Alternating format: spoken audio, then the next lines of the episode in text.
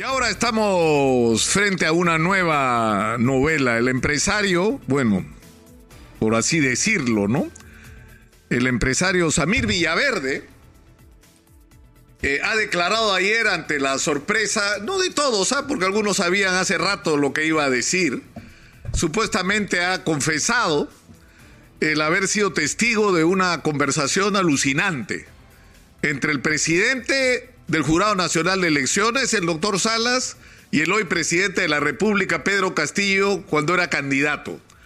Y que en esa conversación lo que se supone que ha ocurrido es que el presidente Castillo arregló con el presidente Jurado Nacional de Elecciones para ser él el presidente de la República. Es decir, que en la primera vuelta el que debió pasar a la segunda fue Porqui versus Keiko y no Castillo y que en la segunda vuelta quien debía ganar era Keiko y el presidente Salas hizo que ganara Castillo. Exitosa. Por supuesto que algunos han aplaudido y han escuchado lo que les hubiera gustado escuchar. Pero acá hay varias cosas que son absolutamente importantes, ¿ya? Para ir en orden. La primera, ¿quién es este señor Villaverde? El señor Villaverde fue expulsado degradado primero y expulsado luego de la Fuerza Aérea Peruana en 1999 por haberse establecido que había participado en actos delictivos con sus oficiales en sus días de Franco. Luego vuelve a ser noticia, según lo ha recordado en una investigación en las últimas horas el portal internacional Infobae, que en 2007 el señor fue detenido. ¿Y saben por qué fue detenido? Porque asaltó con otras personas una pizzería a Miraflores y se agarró a balazos con la policía que lo hirieron cuando él huía. Y terminó preso y dos años después fue condenado a 10 años de cárcel por asalto a mano armada, es decir, por hurto agravado. Es decir, que el señor debió estar preso por lo menos 10 años. Bueno, estuvo preso dos. ¿Cómo cambió de 10 a 2? Pregúntenle a los cuellos blancos. Pregúntenle a los cuellos blancos. ¿ya? Pero luego de ser liberado el 2013, vuelve a ir a la cárcel. Esta vez por otros delitos, esta vez no fue asalto, fue falsificación de documentos, fue otro tipo de delitos y mereció la pena de cuatro años de prisión. Bueno, salió en dos otra vez.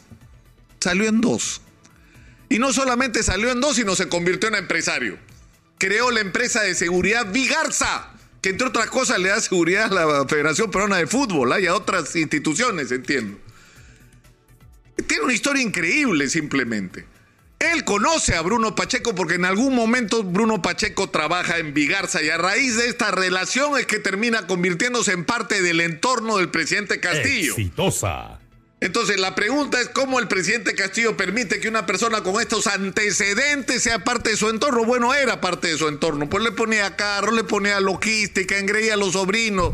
Bueno, eso hacía Samir Villaverde para adquirir el poder que tuvo luego porque la investigación fiscal lo que está indagando es que este señor era un articulador de una organización criminal, es la tesis del Ministerio Público, que se dedicaba, entre otras cosas, a conspirar para el otorgamiento de obras y cobrar comisiones, que según la versión de Karelin López, que ha sido recogida también por el portal Infobae de fuentes de la Fiscalía, escuchen bien, ¿ah? Cobraba 5% de comisión si la obra era más de 30 millones de soles y 10% de comisión si la obra era de menos de 30 millones de soles. Hasta eso lo tenían establecido. Entonces la pregunta es, en relación a Puente Tarata, que además fue anulado ¿ah? el concurso de Puente Tarata.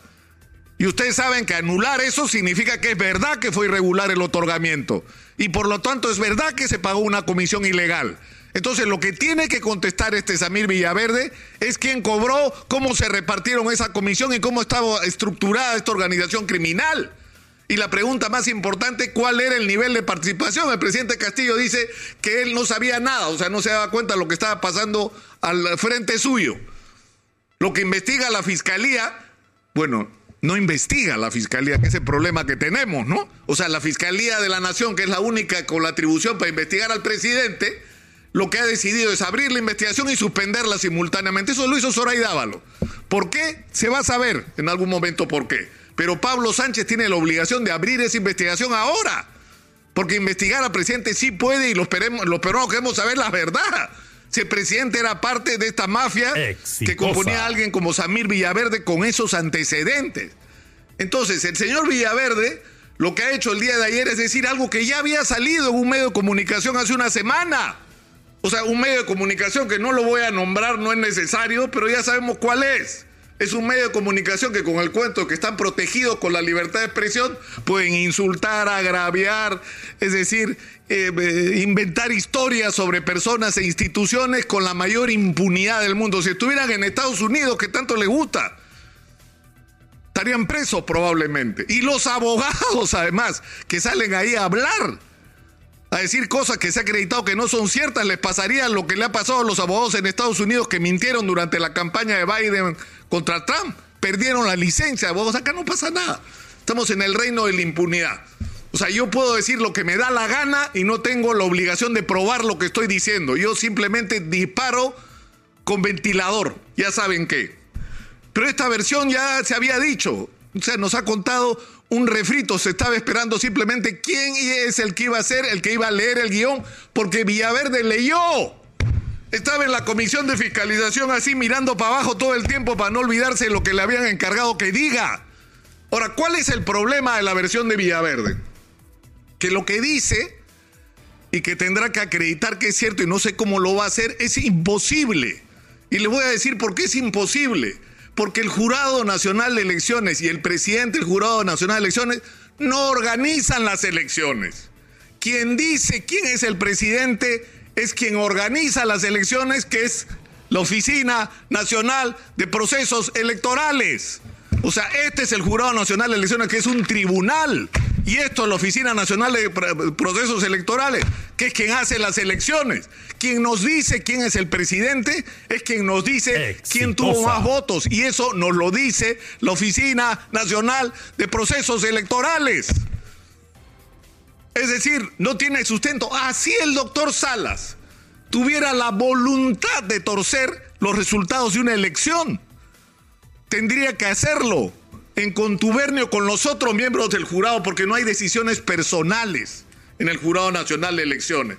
Son decisiones colectivas, colegiadas.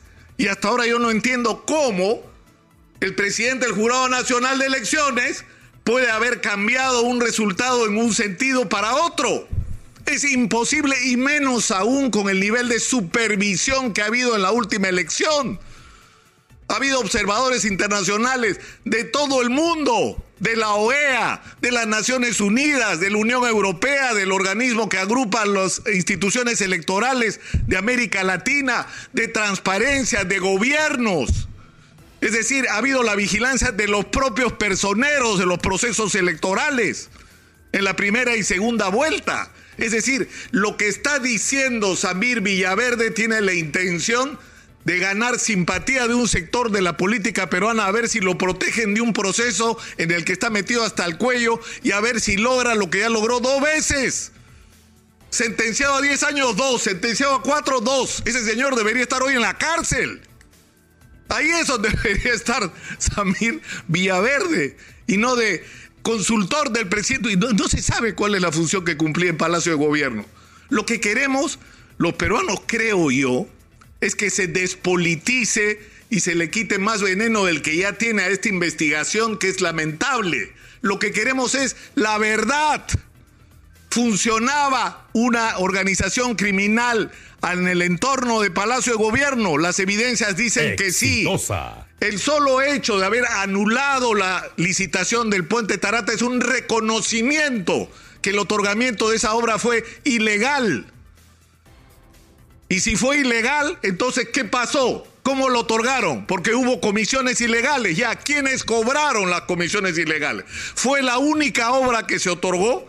¿Quiénes participaron en ese tipo de procedimientos? ¿Era parte de esto también en los nombramientos? Porque lo que se dice es que tenían precios los nombramientos, sobre todo aquellos que tenían que ver con la toma de decisiones sobre el uso de recursos públicos. Esa es la verdad que queremos saber. ¿Estaba el presidente involucrado, sí o no? Esa es la verdad que queremos saber. Y a partir de ello tomar todas las consecuencias y las más severas que se puedan y se deban tomar.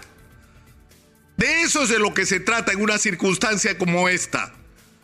Entonces, yo creo que hay que tomar las cosas con serenidad, no dejarnos llevar de la nariz por los fanáticos políticos, por los oportunistas que están tratando de prenderse de cualquier cosa con tal de evadir una vez más la acción de la justicia sobre sus propios actos y hacer lo que hay que hacer, hacer lo que hay que hacer.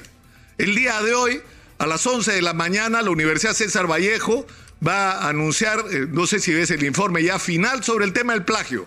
Eso es determinante, porque queremos saber si es verdad o no que el profesor Castillo plagió su tesis para, para obtener una maestría. El fiscal Pablo Sánchez tiene la obligación de abrir todas las diligencias de investigación sobre el profesor Pedro Castillo para determinar ahora, no el 2026 o cuando salga de la presidencia, ahora si es verdad o no que estaba involucrado en esta organización criminal. Queremos saber la verdad completa. Es un derecho de los ciudadanos que tenemos que reclamar. Pero no nos dejemos usar por los ultras, por los fanáticos, por los irresponsables y por los oportunistas que otra vez como Samir Villaverde, quieren ganarse algo, a ver si así evaden una vez más, una vez más, la acción de la justicia. No somos. Yo creo que ya aprendimos.